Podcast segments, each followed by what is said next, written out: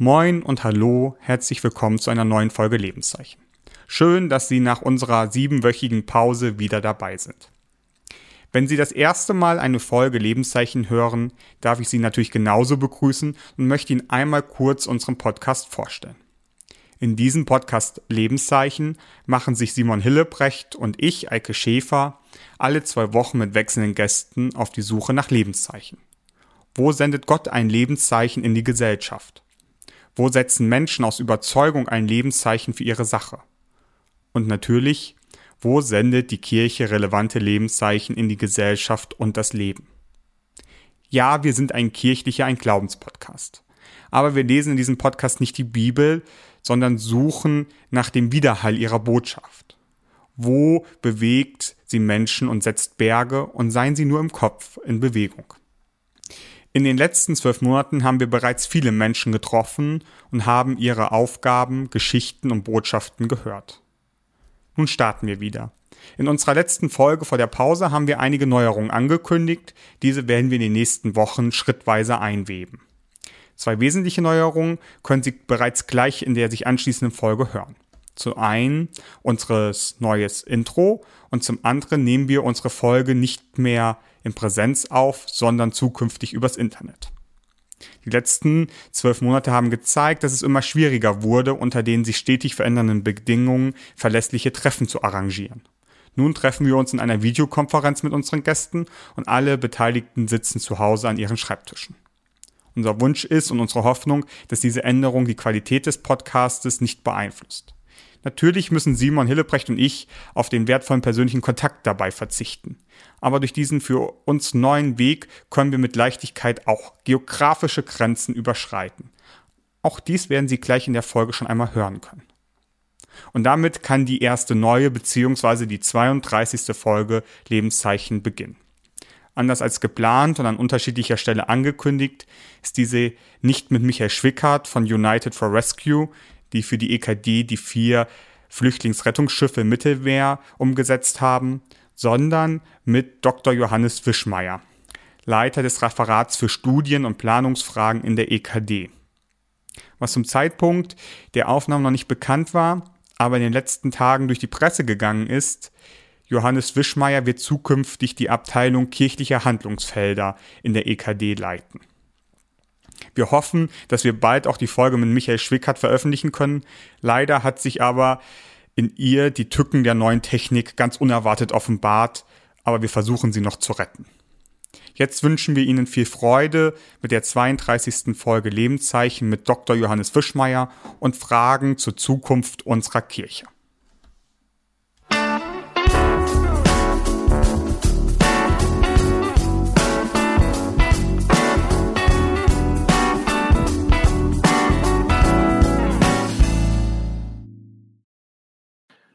Moin Moin und Hallo, herzlich willkommen bei Lebenszeichen. Wir sind Simon Hillebrecht und Eike Schäfer. Und wir sprechen alle zwei Wochen mit wechselnden Gästen über wechselnde Themen. Und diese Woche ist unser Thema Kirche nach Corona mit einem Fragezeichen oder vielleicht auch schon mit einem Ausrufezeichen, denn in ganz Deutschland sinkt die Inzidenz und deswegen kehren Land auf, Land ab mehr und mehr Gemeinden zu dem zurück, was einige spöttisch und andere sehr erleichtert Regelbetrieb nennen. Und damit ist gemeint, wir können uns wieder wie die letzten 2000 Jahre in Präsenz treffen und die Zukunft der vielen digitalen Projekte, die in dem letzten Jahr gewachsen sind, ist ein wenig fraglich geworden.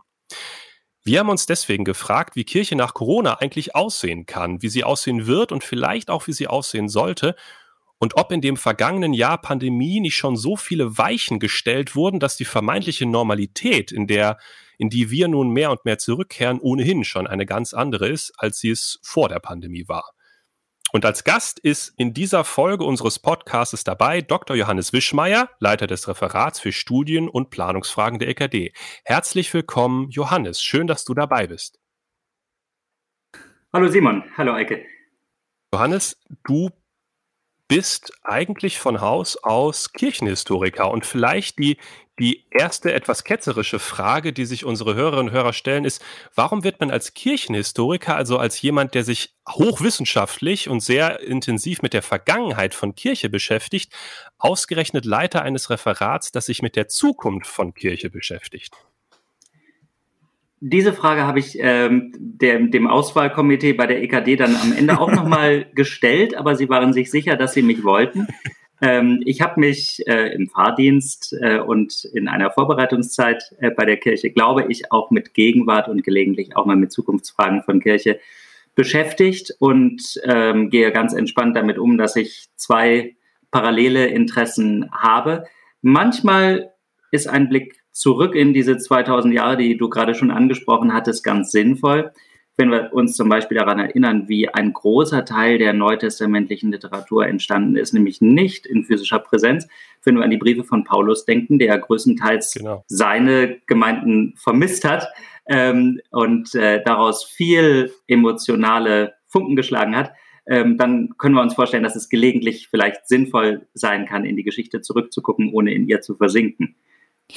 Magst du einmal so ungefähr umreißen, was, was dein täglich Brot ist, quasi? Also, was genau man sich unter einem Referat für Studien- und Planungsfragen der EKD vorstellen muss? Das sind zwei große Themen, mit denen ich äh, befasst bin. Die EKD ist ja in erster Linie eine Austauschplattform, die der Vernetzung unserer Landeskirchen dient und der Vernetzung von vielen Personen, die Verantwortung tragen, nicht nur in dem äh, Bereich der sogenannten Mitglieds- oder Gliedkirchen, äh, sondern auch äh, von diversen Institutionen, die mit der EKD verbunden sind, Vereinen, Verbänden im kirchlichen Spektrum. Das äh, erste, womit ich mich beschäftige, die empirischen Studien. Äh, das ist alles, was wir gerne wissen möchten in empirischer Hinsicht über unsere Mitglieder, über den Kontext von kirchlichen Handeln. Ein Beispiel ist die sogenannte Kirchenmitgliedschaftsuntersuchung, die ja vielen hm. vertraut ist, die jetzt seit äh, über 50 Jahren durchgeführt wird und im kommenden Jahr in die sechste Runde geht. Das ist eine ganz große Koordinationsaufgabe, wo man viele Wissenschaftlerinnen, äh, kirchenleitende Personen, Beschäftigte, zum Beispiel bei unserem sozialwissenschaftlichen Institut, äh, dass das mitträgt, zusammenbringen muss, wo man Pläne machen muss, wo man Interessen äh, artikulieren und koordinieren muss. Das ist die eine Seite dessen, womit ich mich beschäftige. Äh, das andere ist die Planung und da kommt das Thema Zukunfts, äh, Zukunftsplanung auch ins Spiel. Ähm, seit ungefähr 15 Jahren ist die EKD ja auf einem verschärften Reformkurs, sieht sich da immer wieder auch ein bisschen als Impuls Geber ähm, versucht, den Landeskirchen Stichworte zuzurufen, versucht auch Reformbemühungen in den einzelnen Kirchen auf den einzelnen Ebenen zu koordinieren. Und da haben wir im vergangenen Jahr mit den sogenannten zwölf Leitsätzen für die Zukunft der Kirche einen neuen Aufschlag gemacht und versuchen, äh, das jetzt peu à peu auch zu übersetzen in äh, tatsächlich operatives Handeln. Der EKD sind dabei natürlich weitgehend die Hände gebunden, was die Umsetzung solcher Maßnahmen in der Fläche angeht. Deswegen Plattform. Mir geht es darum, entscheidende Leute zusammenzubringen und Impulse gut zu reflektieren, auch immer wieder das Ohr daran zu haben, was treibt Personen in der äh, Kirche um und äh, wie bringt man ihre Ideen äh, möglichst gut nach vorne. Hm. Mit was vor einem Gefühl schaust du im Moment in die Zukunft? Entspannt. Das, äh, das bringt es vielleicht äh, mit sich. Wenn man Historiker ist, dann ist man zutiefst davon überzeugt, äh, dass noch keine Generation das Rad komplett neu erfunden hat. Und ähm, auf der anderen Seite ist man vielleicht auch so etwas, bringt man so eine leichte Skepsis mit, äh, wie viel tatsächlich ähm, unser Aktionismus oder das, was wir verändern wollen, äh, nachhaltig ändern wird. Ähm, wir werden die Kirche weder heilen, noch werden wir sie zerstören. Ähm, Kirche ist ein, letzten Endes eine unglaublich äh, robuste Institution, die schon ganz andere Zeiten durchgestanden hat, ähm, als das, äh, was unter unseren äh, sehr gesettelten Rahmenbedingungen in Westeuropa im Moment äh, passiert. Ähm, ich glaube aber, dass wir in einer Zeit leben, in der wir eine ganze Menge neuer Chancen angeboten haben, nur Stichwort Digitalisierung, da kommen wir vielleicht mhm. mhm. später nochmal drauf zu sprechen und dass sich jetzt auch gerade in dieser Dekade, so 2020 bis 2030, ein Zeitfenster bietet, in dem auf einer sehr guten Basis wenigstens manche der Anregungen, die uns zufliegen, umgesetzt werden können. Es gibt, glaube ich, immer mal wieder so Zeitschneisen, in denen Veränderungen ein bisschen schneller geht und in denen man dann auch gefragt ist, beherzt zuzugreifen. Denn wenn wir das im Rahmen der Kirche nicht tun werden, dann werden das andere gesellschaftliche Akteure tun.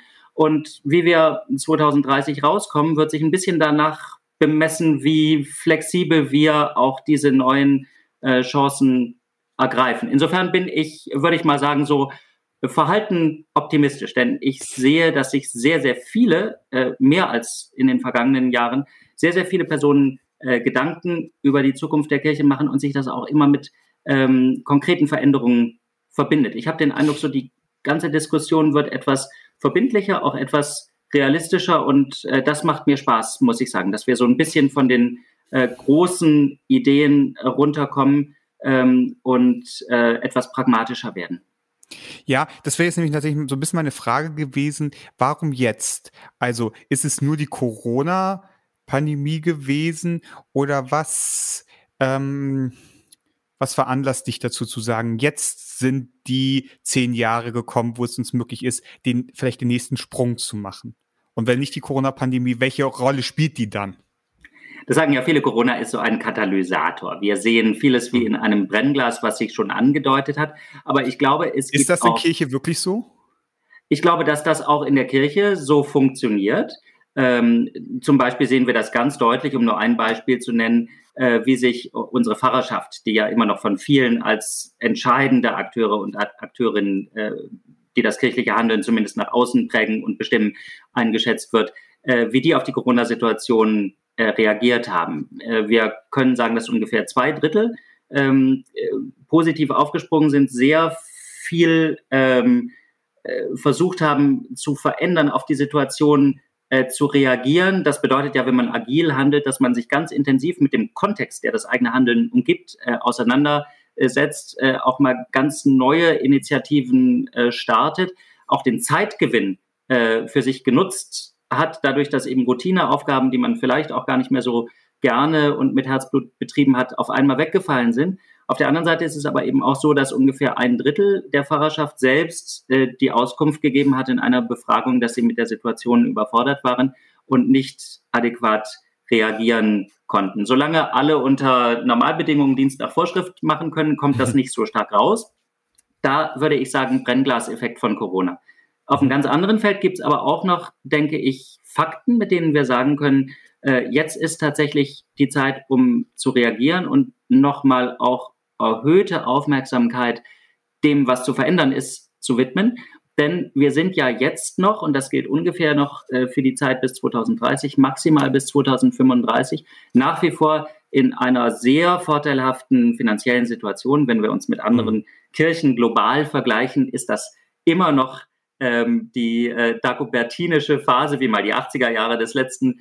Jahrhunderts genannt worden sind. Wir können uns vieles leisten und wir können immer noch Entscheidungen treffen, die nicht reine Abbruchentscheidungen sind, sondern wir können das eine präferieren. Wir können nicht mehr wie in den 80er Jahren äh, des 20. Jahrhunderts Entscheidungen für beides treffen, was schön wäre, ähm, weil wir einfach so viel Geld haben, dass wir gar nicht wissen, wofür wir das sonst ausgeben würden. Aber wir können nach wie vor Qualität fördern. Wir können ähm, unser Handeln, unsere Außenwirkung in allen möglichen kirchlichen Institutionen noch auf mehreren Ebenen gut profilieren und konzentrieren. Das wird dieser Handlungsspielraum, so dass es wirklich was zu entscheiden gibt, was auch Freude macht, das wird nach 2030 relativ schnell kleiner. Und dann müssen wir uns auf gänzlich veränderte Strukturen einstellen. Ich prognostiziere mal, dass dann auch viele Hauptamtliche sehr viel mehr Zeit damit verbringen werden, ähm, nach Geld, nach Finanzmitteln, nach Sponsoren äh, zu suchen für einzelne Projekte. Und das wird völlig neue Dynamiken bei uns reinbringen. Aber wir können unter den gegebenen Bedingungen, die uns vertraut sind, in den nächsten zehn Jahren wirklich noch gestalten wie ich hoffe, und nicht nur verwalten. Und ja. ähm, deswegen ist diese Zeit so wichtig. Die darf uns nicht weglaufen. Mhm. Ich finde, Corona hat gut gezeigt, dass Kirche flexibel an manchen Stellen reagieren kann. Und jetzt hast du einen Überblick über mehrere Gliederkirchen. Hast du das Gefühl, dass wir von diesem Reagieren auch in ein Agieren kommen? Also in ein bewusstes Gestalten? Oder ist es im Moment immer nur ein Reagieren auf Impulse? Oh Gott, jetzt kommt die Corona Pandemie, wir müssen reagieren. Jetzt kommt die nächste Kirchenmitgliedschaftserhebung, wir müssen reagieren. Jetzt kommt irgendwie ein YouTube-Trend, wir müssen reagieren. Verstehst du, worauf ich hinaus will? Absolut. Ich äh, arbeite gelegentlich mit der Diakonie zusammen und ich bewundere es immer, ähm, wie ähm, es diakonische Spitzenvertreterinnen äh, schaffen, sehr gezielt und flexibel Themen der Diakonie nach vorne zu bringen, tatsächlich zu agieren, Agenda-Setting äh, zu betreiben, die eigenen Ressourcen zu bündeln und dann auch in der Öffentlichkeit eine entsprechende Wirkung für soziale Themen zu erzielen. Ich muss ganz ehrlich sagen, das fehlt mir auf der institutionalisierten kirchlichen hm. Seite häufig und deswegen kann ich die Frage nur so halb halb beantworten. Das ist nicht unsere Spezialität ähm, tatsächlich überhaupt Reaktionen zu zeigen. Dafür sind auch viele unserer Kolleginnen und Kollegen ähm, nicht ausgebildet. Wir sind sehr hoch spezialisiert, um in vordefinierten Handlungsfeldern möglichst gut zu wirken, ähm, aber auf sich verändernde Rahmenbedingungen zu reagieren und selbst neue Prioritäten zu finden, Schwerpunkte zu verändern, ähm, das wirkt auf uns wie eine riesige Herausforderung. Das hat natürlich auch zu tun mit unserer Gremienkultur, dass wir darauf gepolt sind und das ist ja auch grundsätzlich was Schönes und ähm, wir sind alle für innerkirchliche Demokratie. Ähm, wir sind darauf gepolt, äh, dass wir jede und jeden mitnehmen, wenn es um mhm. Veränderungen geht. Was wir oft nicht bedenken, ist, dass sich bis diese Mitnahme dann womöglich mal erreicht ist, oft Prozesse so lange und quälend hinziehen, äh, dass das Thema, um das es eigentlich ging, schon mehr oder weniger zerredet ist und dass die Lage auch eine ganz andere ist als die, auf die wir anfänglich reagieren wollten. Also da bleibt ein bisschen Skepsis und ich wünsche mir sehr, dass wir schon in der Ausbildung ähm, unseres äh, Nachwuchses in allen Verkündigungsberufen äh, lernen, konsequent zu sagen, wenn du für die Kirche arbeitest, ist dein wichtigstes Kapital deine Bewegungsfreiheit.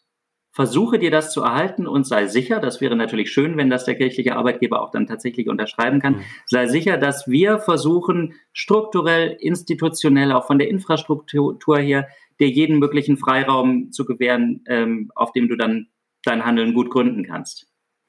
Hm. Das ist ähm, eigentlich eine ganz, eigentlich eine ganz gute Überleitung zu dem Thema, weil die ungestellte Frage steht ja noch im Raum.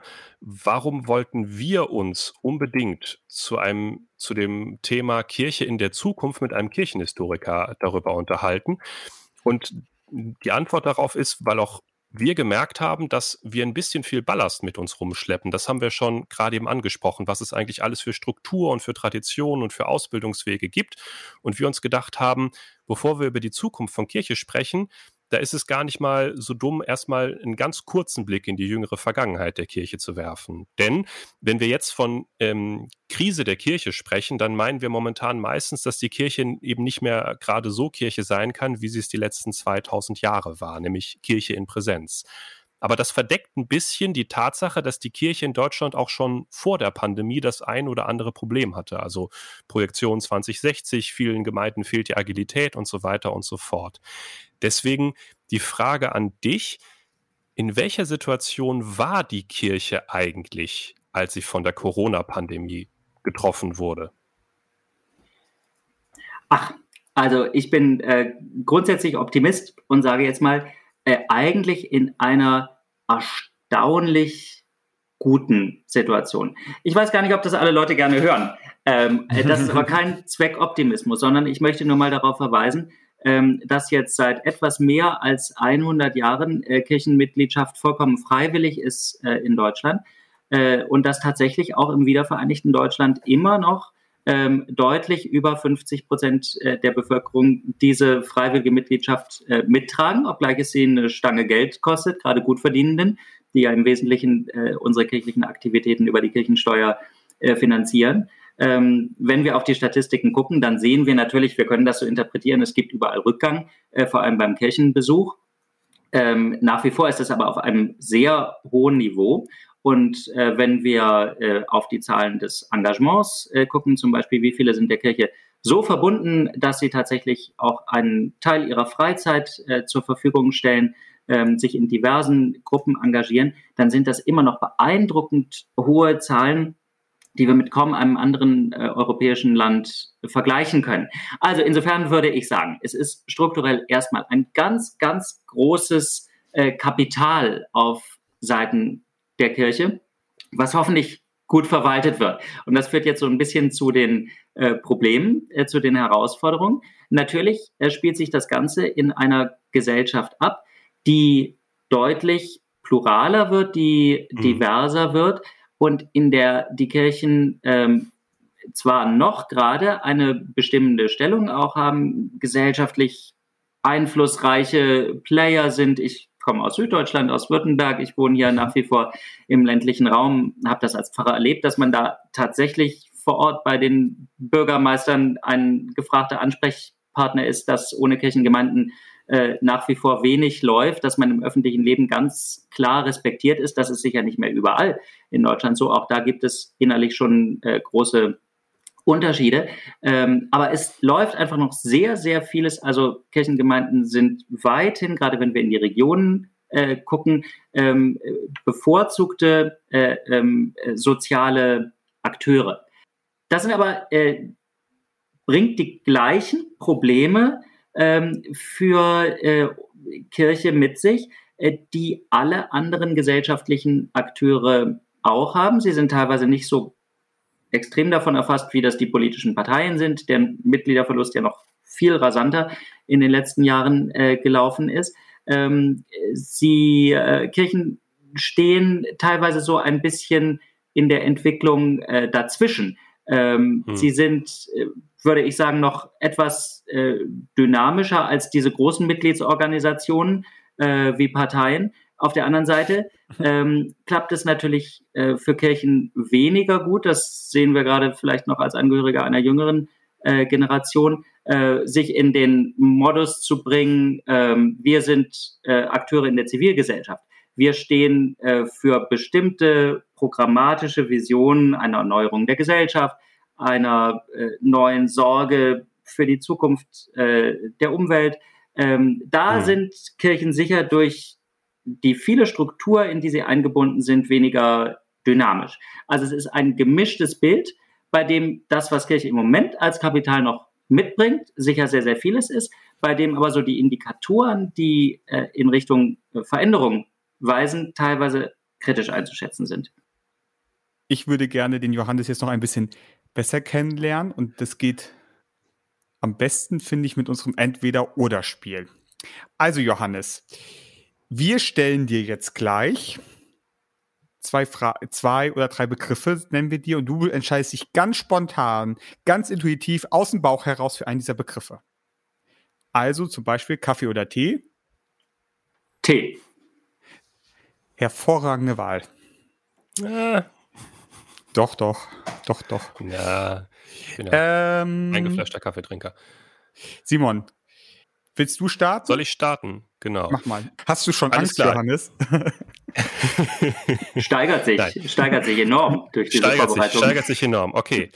Es geht los. Also, Orgel oder E-Gitarre? Ich fürchte Orgel. Pastorin oder Pfarrerin? Ich bin äh, Pfarrer. Wir lernen in Hannover auch Pastorinnen kennen. Rot oder weiß? Rot. Den Theologen, Verkündigung oder Verwaltung? Ich habe mal den äh, Satz geprägt, äh, Ver Verwaltung ist äh, das spannendste Thema, was es überhaupt gibt. Wir haben eins, ein ganz wichtiges, ich, ich krälsch einmal so schon vergessen. Du darfst insgesamt einmal weiter sagen. Genau, du also wenn du schieben. eine Frage hast, die du nicht beantworten willst oder kannst, dann darfst du einmal schieben. Alles klar, das scheint ja richtig schlimm zu werden. Abendmahl, digital oder Präsenz? Auch digital. Exklusivist oder Pluralist? Milder Pluralist. Gliederstruktur oder Einheitsstruktur? Da müsste ich jetzt ein bisschen wissen, worauf sich diese Frage bezieht. Das ist der Witz. Das ist der Witz. Gliederstruktur, auf jeden Fall. Okay. Ähm, Net okay. Netflix oder ÖRR? Das kann man als EKD-Beschäftigter äh, natürlich nur im Sinn von ÖRR beantworten. Äh, nein, ähm, ich sage mal ähm, Deutschland Radiokultur. Oldenburg oder Hannover? Oldenburg. Facebook, Twitter oder Instagram? Äh, Twitter. Frühstück oder Abendmahl? Im letzten Jahr leider häufiger Frühstück als Abendmahl. In zwölf Semestern oder in sechs Semestern? In zwölf Semestern. Videospiele oder Fußball? Fußball. Subjekt oder Dogmatik? Hm. Subjekt. Auch spannend. Diskutieren oder keine Bühne bieten? Diskutieren. Träumer oder Realist? Realist, aber im platonischen Sinn. DB, DB oder ÖBB? ÖBB und SBB. Von Tuttlingen nach ähm, Stuttgart habe ich den äh, Vorzug, in den Schweizer Bahnwagen zu fahren und das ist unschlagbar. Oh, ja. Das waren die Fragen. Ich glaube, ich, ich muss jetzt erst einmal klären, von wo bist du uns zugeschaltet?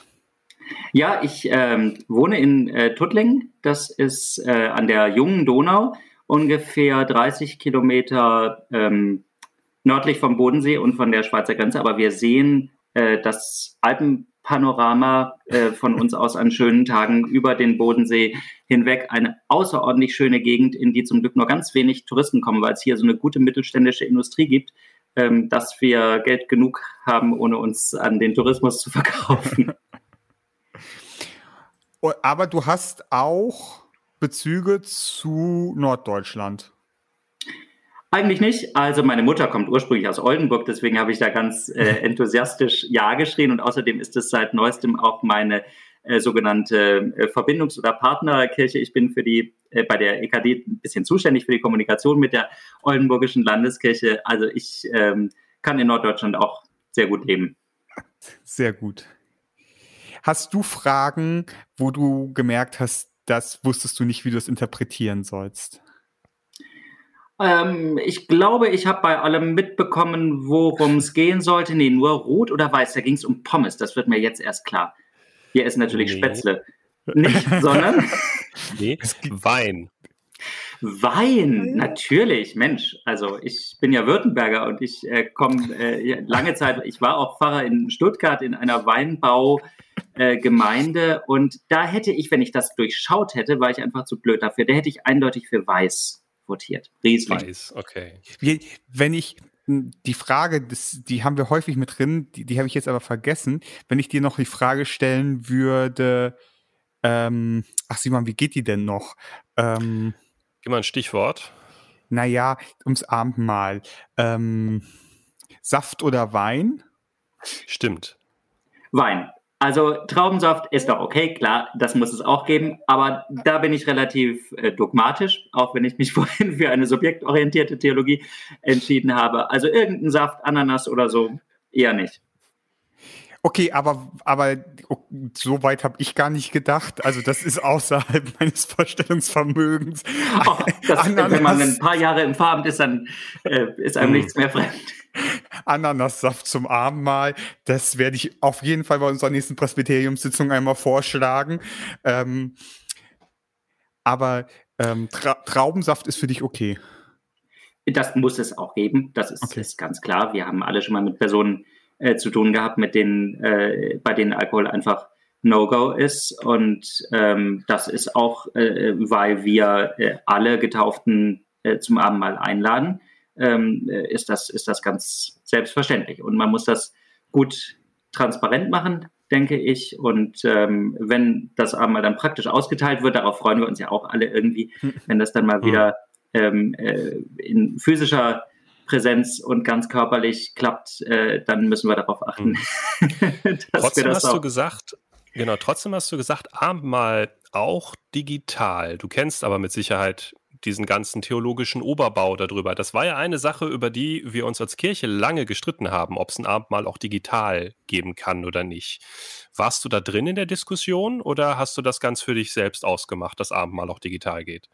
Nein, also die EKD hat sich ja versucht, da ein bisschen auch als einen Austausch ähm, äh, Austausch zu ermöglichen. Äh, es wurde auch selbst äh, Stellung genommen ähm, aus dem Kirchenamt. Das war aber nur sehr kurzfristig, würde ich sagen, und sicherlich nicht das letzte Wort, was da gesprochen wird. Die Diskussion geht auch noch weiter und ist nicht beendet. Ich fand, es gab dann sehr hilfreichen Aufschlag von der FEST, von der äh, Forschungsstelle der Evangelischen Studiengemeinschaft, die eine kleine Tagung zu dem Thema gemacht haben und auch mal probiert haben, auf der Basis einer empirischen äh, Studie äh, zu beleuchten, was sind denn die unterschiedlichen Faktoren, mhm. die für uns evangelisch, auch lutherisch äh, das Abendmahl äh, charakterisieren. Und äh, wie schneiden jeweils die beiden Situationen einmal physisch präsent und dann auch digital ab. Äh, da wurde uns schnell klar, dass wir ja zwischen unterschiedlichen Situationen digitaler Verkündigung unterscheiden müssen. Meiner Ansicht nach, das ist jetzt meine persönliche Meinung, ist es ein ganz wichtiger Unterschied, ähm, ob ich äh, Gottesdienst feiere in einem asynchronen, also jederzeit abrufbaren äh, digitalen Format, mhm. wo ich dann alleine mit mir zugucke oder in einem interaktiven digitalen Format. Äh, zum Beispiel äh, eine Abendmahlsfeier per Zoom habe ich selbst mal dran teilgenommen ähm, äh, in der Passionszeit und empfand das als ganz intensiv und ähm, auf jeden Fall für mich äh, theologisch und vor allem auch geistlich äh, voll mhm. gültig. Ich selber hätte größere Schwierigkeiten, ähm, das Abendmahl äh, in einer zeitlich versetzten Situation gut zu finden. Erstens fehlt da der Gemeinschaftscharakter viel stärker, als wenn es in einem synchronen Format ist. Und zweitens muss ich mir dann natürlich auf eine ganz andere Weise als jemand, der das Abendmahl empfangen möchte, erst noch eine Situation herstellen, dass ich das tatsächlich als Gabe empfangen kann. Also es macht es sehr viel anspruchsvoller. Ähm, ich glaube, insgesamt sind die Akten noch nicht darüber geschlossen, aber ich denke, dass das grundlegende Misstrauen gegenüber digitalen äh, Formen von Abendmahl, was vor Corona geherrscht hat, in der Zwischenzeit an vielen äh, Fronten doch mal einfach durch positive, praktische Erfahrungen äh, gewichen ist.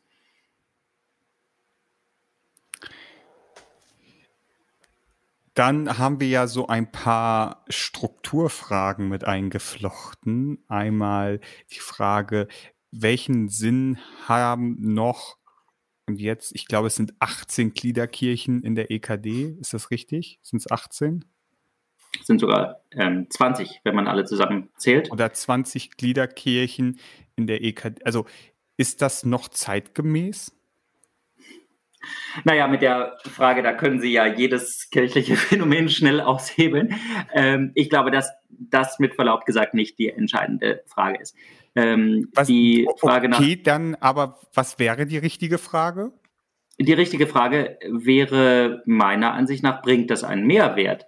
Und das liegt, äh, wie ich denke, nicht in erster Linie an der numerischen Größe einer Landeskirche, sondern danach, ob in der gegebenen Struktur die Aufgaben gut und womöglich besser erfüllt werden könnten als in einer alternativen fusionierten äh, Struktur. Ähm, und äh, ich sehe es auch als einen besonderen Faktor, gerade bei den sehr kleinen Kirchen, die wir ja auch nach wie vor in der EKD haben, ob die Identität, äh, die sie in der Region geben, tatsächlich einen solchen Mehrwert darstellt. Wir haben schon über Digitalisierung geredet und äh, Digitalisierung ermöglicht Skaleneffekte, ähm, die letzten Endes so diese klassischen Verwaltungsziele, also irgendwie Einsparungen erreichen durch äh, Vergrößerung äh, der Struktur, ähm, die das erstmal in Frage stellen. Äh, wenn es den kleinen Kirchen gelingt, dass sie die Infrastruktur auch in Kooperation mit den großen wirklich gut gewährleisten. Äh, natürlich muss das auf der Basis einer engen Zusammenarbeit und auch äh, ganz systematisch äh, gesuchter Synergien geschehen. Aber dann sehe ich nicht, warum nicht diese historisch gewachsene Vielfalt, ähm, die wir im Moment im EKD-Rahmen haben, als solche erhalten bleiben könnte. Also die Frage allein, ob das unter jetzt noch zeitgemäß 20 Mal der gleiche Entwicklungsprozess gegangen werden muss. Ja, das wäre Mist. Aber das ist auch jetzt schon Mist und das war auch in der Vergangenheit schon Mist. Ja, aber es ähm, hat sich in der Vergangenheit gezeigt, dass das so ist. Es zeigt sich leider jetzt auch noch. Aber ich setze darauf, dass wir alle äh, dort flexibler und agiler werden. Und man könnte sagen, natürlich ist es eine besondere Herausforderung für die kleineren Kirchen, da nicht nur mitzumachen, sondern sich vielleicht auch mal als Vorreiter äh, zu präsentieren. Ähm, wer gerne seine gegebene Struktur bewahren möchte, äh, muss natürlich auch in Zeiten schwindender Ressourcen zeigen, ähm, dass es besser geht, in dem vertrauten Rahmen ähm, überflüssige Strukturen, Doppelungen abzubauen, äh, dass es äh, womöglich, wenn man kleiner ist, eine bessere, bessere Vernetzung hat, ähm, dann auch eine Folge sein kann, äh, dass man zu vielfältigen Kooperationen in der Lage ist. Äh, wir dürfen daraus kein Dogma machen. Aber ich denke schon, dass natürlich kleinere Kirchen in Zeiten schwindender Finanzen auf eine andere Weise nochmal gefragt sind, äh, über ihre Zukunft äh, nachzudenken. Unter Umständen hm. müssen die dann etwas schneller sein mit äh, handfesten Reformen. Ich traue es aber einer ganzen Reihe von kleineren Kirchen durchaus zu. Dann gibt es noch die Frage, und da würde ich dich bitten, gleich einmal vorzustellen, auf welchem Text diese Frage beruht, nämlich Subjekt oder Dogmatik.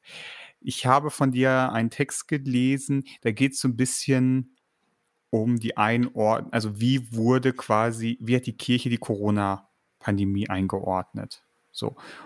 Und da hast du, finde ich, einen sehr spannenden Text zugeschrieben. Magst du mal einmal diese beiden Positionen vorstellen, die da so aufeinander, aneinander sich gerieben haben? Genau, also ich würde denjenigen, die ähm, die Corona Pandemie als Widerfahrenes dogmatisch erklären möchten und vielleicht auch mit dem traditionellen Wissen, was ja auch erfahrungsbasiert ist, äh, unserer speziell lutherischen Dogmatik äh, näher verstehen möchten, äh, denen würde ich auf keinen Fall unterstellen, dass sie nicht vom Subjekt her, vom glaubenden und vom im Glauben angefochtenen Subjekt her denken. Das ist sicher kein absoluter Gegensatz. Aber ich glaube, der Unterschied ist, ähm, dass äh, Theologinnen und Theologen, die hier traditioneller orientiert sind, äh, versuchen, einen irgendwie doch kohärenten Sinn zu gewinnen und dabei Gott als Person, der sich einmal offenbart hat, aber der in seinem Handeln immer wieder neu die Menschheit mit seiner Allmacht konfrontiert, ähm, dass über Gott doch endgültige Dinge aussagbar sind Gewissheiten. Das ist eben eine Theologie, der daran gelegen ist, äh, dass ich im Glauben doch einen festen Boden unter den Füßen haben möchte. Mhm. Das führt mich zu der Konsequenz, dass ich auf eine sehr, manchmal vielleicht etwas rabiate ähm, oder zumindest ziemlich absolute Weise äh, auch Gott mit all dem Bösen und mit dem Schlechten, mit dem Abgründigen, äh, das in der Welt passiert, identifizieren muss. Und dass ich ihn äh, als den Urheber dieser dunklen Ereignisse, die zum Leben dazugehören, äh, bezeichnen möchte. Ähm, das ist ähm, in unserer religiösen Gestimmtheit schwierig zu ertragen, äh, weil wir normalerweise Religiosität eher mit dem Modus der Bestätigung verbinden, dass wir uns, wie das Luther noch selbstverständlich äh, gehalten hat, immer wieder auch als den radikal in Frage gestellten, den verworfenen, die Sünderin oder den Sünder betrachten, das ist unserem Denken und damit auch unserer Sprache ja zu einem äh, Teil abhanden gekommen. Das ist sozusagen eine sperrige Theologie, die mutig genug ist, ähm, diese Herausforderungen auch öffentlich zu artikulieren. Und ähm, mhm. die Gegenposition, ähm, manchmal sind da ja auch tatsächlich vor einem Jahr die, die Geister relativ stark aneinander geraten. ähm, die sieht das als schwierig, ähm, weil dann eben dieser Impuls, der ja tatsächlich in unserer Verkündigung ganz tief einbeschrieben ist, nämlich das Evangelium, die frohe Botschaft Gottes, jemand, der euch stärkt, der euch stützt, der euch bestätigt, der euch ein neues Leben verleiht, ähm, weil das dadurch unter Umständen äh, droht, verdunkelt zu werden. Mhm. Ich glaube, dass diese subjektorientierte Theologie, wie du, Eike, das genannt hast, ähm, in der Hinsicht ehrlich ist, dass sie sagt, was nützen mir solche Wahrheiten? Sie können noch so richtig sein, wenn sich das nicht mit einer Gewissheit in meinem Inneren verbindet, wenn sich das mehr mit dem Modus des Infrage gestellt werdens, des Befremdens und dann vielleicht auch der Abwendung von Gott oder von der Religion insgesamt verbindet. Lasst uns doch lieber ein paar Fragen, wie Gott denn in Anführungszeichen wirklich ist, offen lassen. Lasst uns doch auf unsere Erfahrungen konzentrieren. Lasst uns doch in diesen schlimmen, traurigen Momenten, die Corona für viele von uns mitgebracht hat, die Klage, den Schmerz, das, was wir empfinden, ganz offen vor Gott tragen und lasst uns nach den Gespräch, na, lasst uns nach den Geschichten suchen ähm, in der biblischen Verkündigung, die sich ja nun wirklich an den zentralsten Stellen des Alten und des Neuen Testaments mhm. finden, in denen Gott selbst auf der Seite der Leidenden ist. Hm. Ich nehme mal situationsbedingt ähm, als Stichwort von Corona-Pandemie und lenk mal so ein bisschen zurück zu unserem Thema, das wir so, dessen Boden wir ein wenig verlassen haben und stell mal das, was was du gerade gesagt hast, nochmal irgendwie in diesen Kontext. Du hast uns vor dem Entweder-Oder-Spiel ganz gut und treffend, wie ich finde, skizziert, wie so die kirchliche Struktur und wie so unsere Schätze und vielleicht auch unsere Probleme vor der Pandemie waren. Und dann kam Corona und hat alles verändert. Ne? Also du hast gerade schon von dem ein Drittel an Pastorinnen, Pastoren gesprochen, die sich völlig überfordert gefühlt haben. Und die Frage an, an dich als Profi, der ähm, wissenschaftlich und akademisch gelernt hat, sehr genau auf Kirche zu schauen. Wie hat sich deiner Ansicht nach oder wie hat deiner Ansicht nach die Pandemie des letzten Jahres die Kirche verändert? Was ist neu? Was ist anders? Was hat so vielleicht noch gar nicht oder schon seit einer ganz langen Zeit in der, innerhalb der Kirche nicht mehr gegeben? Zunächst mal muss man sagen, wir hatten äh, mal Zeit, uns auf eine etwas produktivere Weise als bisher mit uns selbst beschäftigen, äh, zu beschäftigen. Ähm, es ist ja immer ganz viel ähm, im kirchlichen Handeln, wenn man so viele Hauptamtliche auf allen Ebenen hat, wie wir uns das noch leisten können, ist ja immer ganz viel selbstreferenziell. Aber ich habe den Eindruck, äh, da sind neue Ideen reingekommen und es ist stärker eine Kultur entstanden. Wer eine gute Idee hat, der kann auch mal machen. Da habe ich auch viele Leitende in einer sehr ja.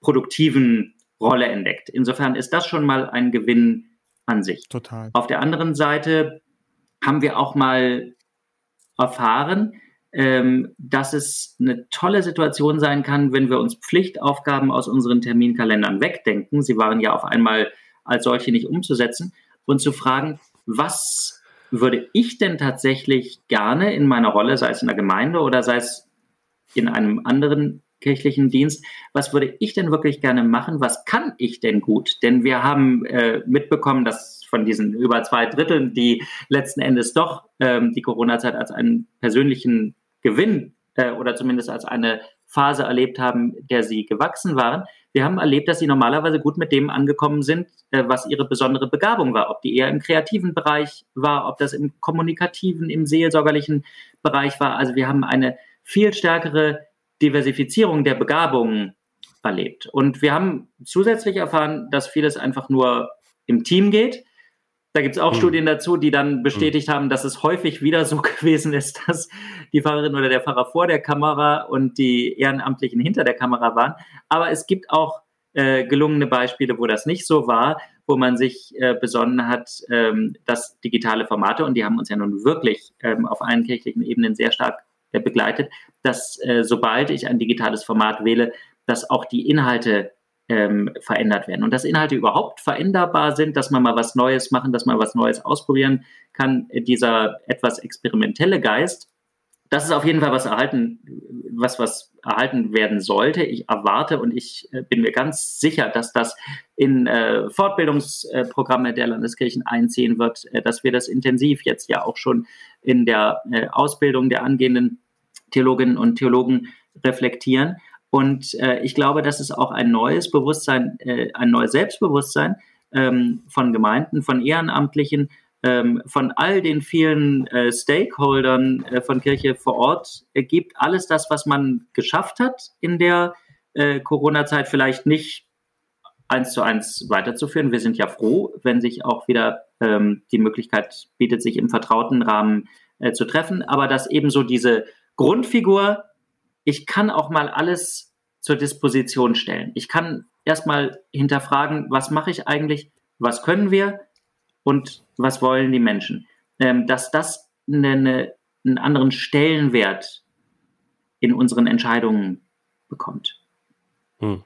Und für wie realistisch hältst du das? Also das ist ja, das ist ja ein sehr, da erkennt man dann Optimismus, ein, ein sehr optimistisches Bild von der Zukunft von Kirche. Ich habe es am Anfang schon so ein bisschen angerissen. Momentan habe ich als Gemeindepfarrer, der so ein paar Gemeinden irgendwie gesehen hat, an vielen Orten eher das Gefühl, dass viele Leute auf dem Trichter sind, oh Gott sei Dank, wir können wieder Präsenz machen. Und das bedeutet, wir können wieder alles so machen, wie wir es die letzten 50 oder 40 äh, ähm, Dienstjahre gemacht haben. Und wir müssen uns gar nicht mehr anstrengen. Wir müssen uns gar nicht, wir müssen gar nicht mehr kreativ sein. Wir können endlich wieder in die Muster zurückfallen, ähm, die wir kennen, von denen wir wissen, wie sie funktionieren, weil wir sie schon ganz lange gemacht haben und lassen dabei vielleicht das ganze neue, frische, energetische, kreative weg. Wie schaffen wir es denn eigentlich, uns das zu bewahren und nicht zu sagen, gut, Pandemie ist jetzt fürs Erste zumindest wieder vorbei. Wir machen wieder sonntags morgens Gottesdienst in Präsenz um 10 mit Abendmahl und ansonsten unsere Gruppen und Kreise starten wir auch wieder genau so. Und für das Digitale, das machen wir, wenn überhaupt, dann nur noch, wenn wir Zeit haben. Ich ähm, erwarte eigentlich, dass Hauptamtliche ähm, auch ein bisschen dafür bezahlt werden, ähm, ihre Rolle als Gegenüber ähm, einzunehmen.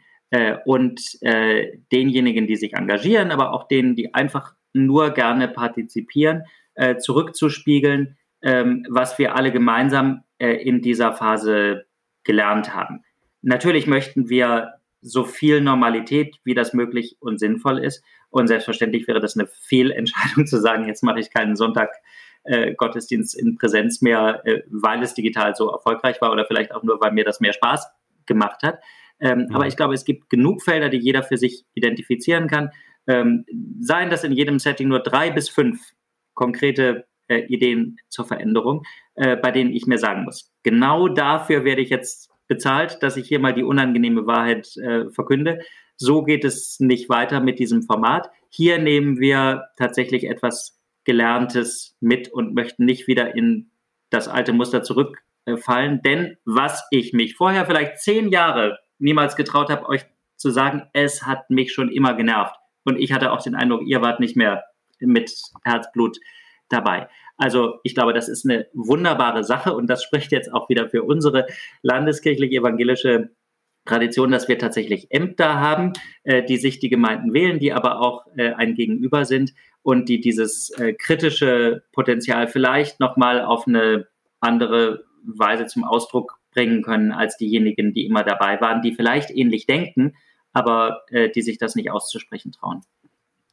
Ich mach mal, ich möchte einmal was mit dir machen, was ich, äh, was wir nicht mit jedem Gast machen, aber was wir das letzte Mal mit Vico von Bülow gemacht haben.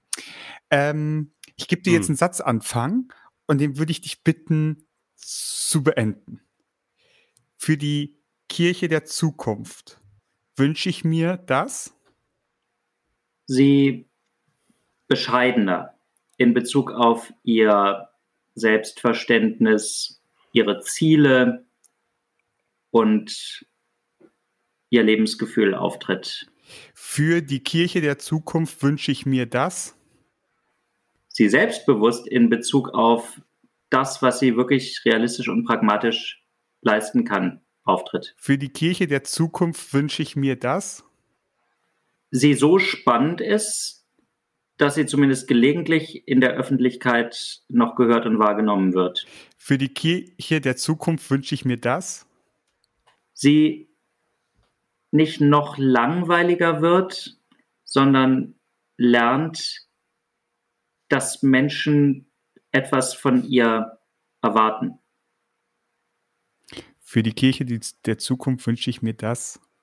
Sie immer einen lebendigen äh, Zugang hat äh, zu dem, was sie trägt, nämlich äh, zu Gottes Wort.